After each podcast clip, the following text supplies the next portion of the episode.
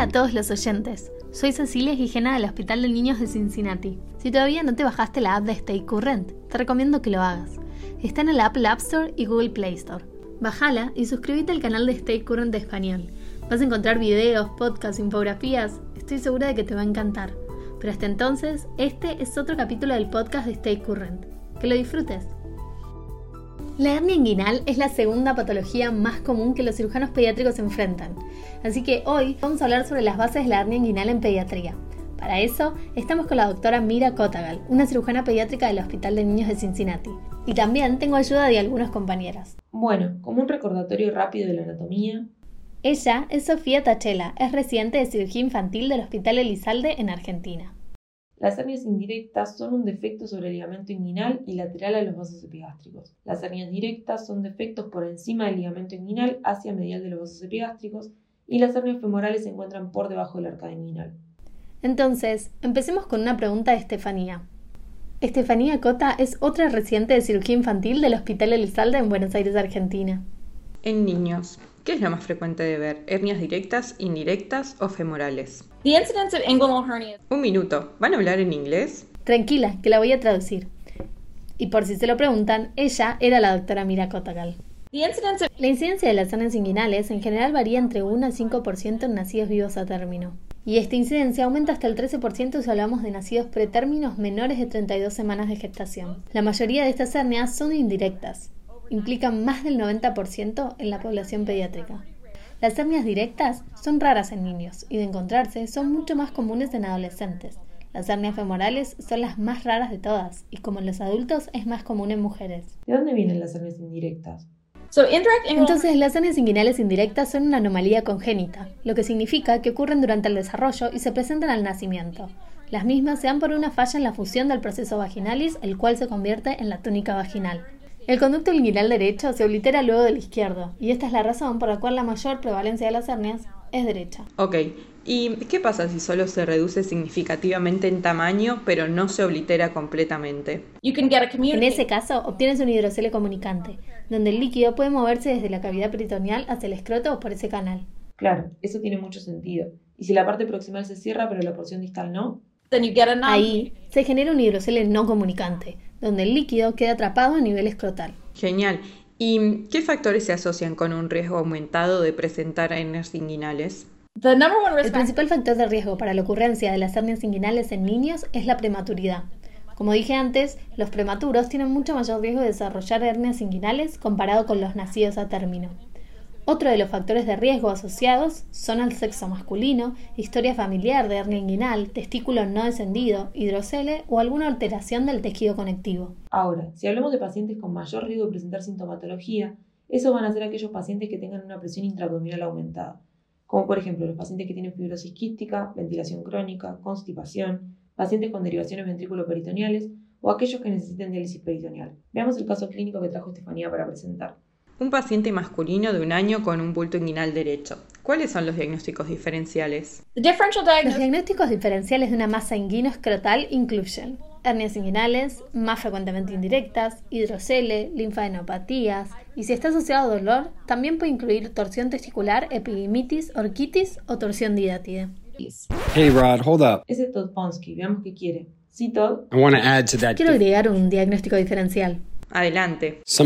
A veces las personas pueden ser engañadas por un testículo retráctil o incluso no descendido que se encuentra en la ingle y pueden pensar que es una hernia. Ok, ¿y cómo nos damos cuenta?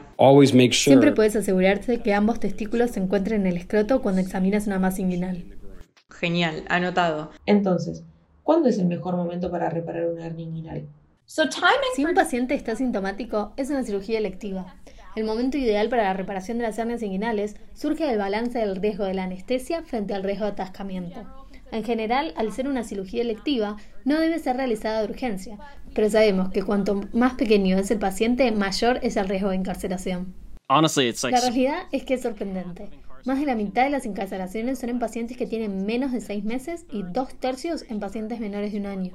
Y si evalúas la prematuridad, si tienen una edad corregida menor a 60 semanas, tienen mayor riesgo de presentar apnea postoperatoria. Está bien, entonces confirmas el diagnóstico de hernia inguinal y programas la cirugía. pero antes de la fecha el paciente se presenta a la guardia. Bueno, imagino que la presentación clínica es diferente a la que viene en consultorio, ¿no? Los niños con una hernia atascada suelen presentarse con dolor, particularmente a nivel inguinal. Puede asociarse a distensión abdominal y o vómitos si hay una obstrucción intestinal presente. Un atascamiento prolongado puede derivar en una estrangulación con sufrimiento o incluso necrosis intestinal. En general, estos pacientes se presentan con fiebre, taquicardia, dolor importante, eritema en la zona de la piel afectada y suelen presentar leucocitosis en el laboratorio. Examinás a este paciente y tiene una hernia encarcerada. ¿Qué técnica debería usar para reducirla en la cama del paciente? Una de las cosas más importantes para poder reducir una hernia es intentar calmar al paciente, lo que puede incluir analgésicos e incluso sedación, porque si el niño llora mientras intentas reducirlo, la vas a pasar mal. Puedes colocar al paciente en posición supina y trendeler mur con la cabeza para abajo y luego utilizar las dos manos para reducir la hernia. Una mano que va a dirigir el contenido hacia el anillo inguinal y la segunda mano que aplica una presión suave y constante.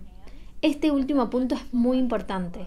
Tienes que seguir aplicando presión de manera suave y gentil y no simplemente ir y venir con tus manos, porque es esa presión constante que permite que la hernia se reduzca. Hey Rod. Sí, ¿qué quieres decir? Quiero agregar una cosa. Cuando estás realizando la reducción de una hernia encarcelada en la guardia, debes ser muy paciente porque normalmente no se reduce enseguida. Debes apretar el intestino para que el edema intestinal se reduzca, y eso no siempre ocurre de inmediato. A veces te puedes tomar hasta unos cuantos minutos. Ok, digamos entonces que llevas el paciente al quirófano, anestesia lo relaja y podés reducir la hernia fácilmente. ¿Es suficiente o no? Yo recomendaría no solo reducir el intestino luego de que el paciente esté dormido, sino que también colocaría una cámara de laparoscopía para asegurarme de que el intestino que está siendo reducido sea viable. Totalmente, tiene sentido. Pero creo que nos estamos adelantando la charla. Veamos qué tiene Sofía para preguntar. ¿Cuándo se tiene que reparar una hernia atascada? El tiempo en el que reparas una hernia atascada depende de si has podido reducirla o no. Si la pudiste reducir, vas a programarla para dentro de las 24 a 72 horas. Hey Rod, hold up. Quiero agregar algo. Dale, agrega. We always. Siempre nos ha enseñado que si hay una hernia atascada debes esperar al otro día de reducirla para que la inflamación baje. Así la cirugía es más segura y fácil. Sí, de libro. Pero voy a desafiar esta regla, ya que ahora con la laparoscopía no es necesario esperar, porque no es mucho más difícil si está inflamada. De hecho, a veces el edema puede ayudar a levantar el peritoneo. Así que voy a desafiar este concepto de que quizás debamos cambiar de paradigma. Si estás en la mitad del día y tienes disponibilidad de quirófano en un paciente con una hernia atascada, puedes ni siquiera intentar reducirla en la sala de emergencias, sino subir directamente al quirófano, ingresar por la paroscopía, reducirla bajo visión directa y luego ir y repararla, lo cual no es tan difícil incluso luego de un atascamiento. Perfecto. Entonces, si está atascada, puedes ir al quirófano directo y realizar la reducción y la reparación por vía laparoscópica. En general, ¿cómo abordarías una hernia inguinal? Puedes realizar la reparación de la hernia inguinal de manera laparoscópica o abierta. Lo más importante que debes hacer es la ligadura alta del saco inguinal. Ya sea abierto o laparoscópico, tienes que considerar la exploración del lado contralateral dependiendo la edad del paciente. Al contrario de los adultos, generalmente no utilizamos una malla para las reparaciones. ¿Qué debes considerar para decir entre una reparación laparoscópica o una abierta? Como en todas las patologías, lo importante es que realicen una técnica con la cual te sientas cómodo. Los resultados entre reparaciones pediátricas abiertas y laparoscópicas son bastante similares, aunque hay mucha controversia con este tema. Está bien, no queremos entrar en controversias, pero ¿hay algunos factores que te empujen más hacia una reparación abierta? Particularmente si estás considerando que el paciente necesita una orquidopexia, además de la reparación de la hernia, muchos abordarían de manera abierta. Hey Rod, hold up, hold up, hold up. Sí, Todd.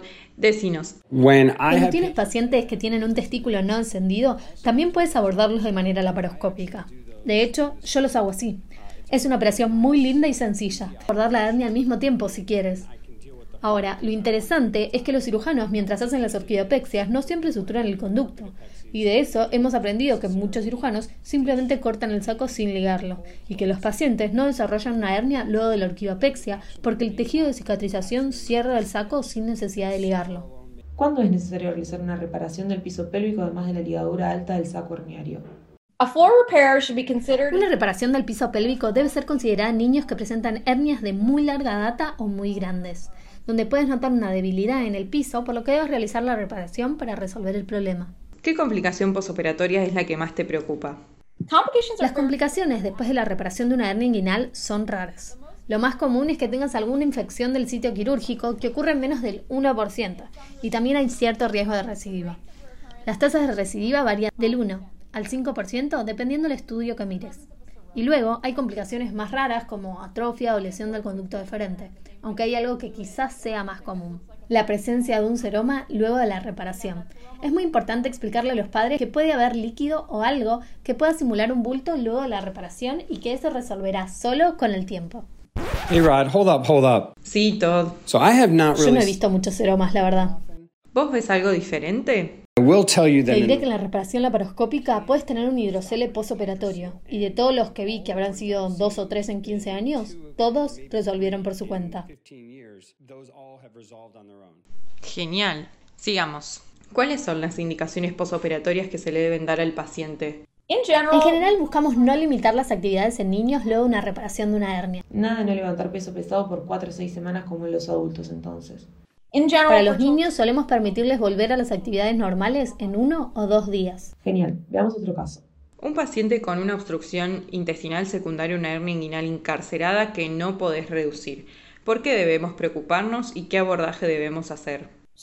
Entonces, de lo que más te vas a preocupar cuando tienes una hernia atascada y no puedes reducirla, en especial si ya empieza a haber cambios de coloración en la piel, es que esté estrangulada y por ende hay isquemia intestinal y necrosis. En el caso de que eso sucediera, puedes ingresar tanto por ingle como por el abdomen. Puedes evaluar el resto del intestino y deberías resecar la porción intestinal necrótica. También puedes abordarlo de manera laparoscópica y observar el intestino para evaluar si hay isquemia en alguna porción. Si es así, resecar y anastomosar, y de paso puedes ya resolver la hernia inguinal. Ok, hay muchas opciones. Muchas veces cuando relajan al paciente para anestesiarlo, hernias que antes no habías podido reducir, de repente se reducen espontáneamente. Bueno, otro último caso. Un paciente tiene una hernia inguinal con un testículo no descendido en el canal inguinal. Este es un punto muy importante relacionado al manejo posoperatorio del paciente. Es muy importante que en el examen físico busques ambos testículos para ver si están bien descendidos o no. Si un paciente tiene un testículo no descendido que es palpable en el canal inguinal, se planea una orquidopexia en el mismo momento de la reparación inguinal. Estás haciendo una reparación de hernia inguinal y observas que el paciente tiene un conducto deferente ausente. ¿Qué deberías hacer luego de la cirugía? A los niños con un conducto deferente ausente, el cual se observa en una reparación de hernia inguinal, se les debe realizar un screening para fibrosis quística o por agenesia renal unilateral. Un paciente que presenta dolor testicular homolateral y tensión luego de la reparación de una hernia inguinal. ¿Qué es lo que más debe preocuparte? Lo que más te preocupa si el paciente presenta mucho dolor testicular luego la reparación de una hernia es una isquemia testicular. La mejor manera de evaluar esto es con una ecografía Doppler.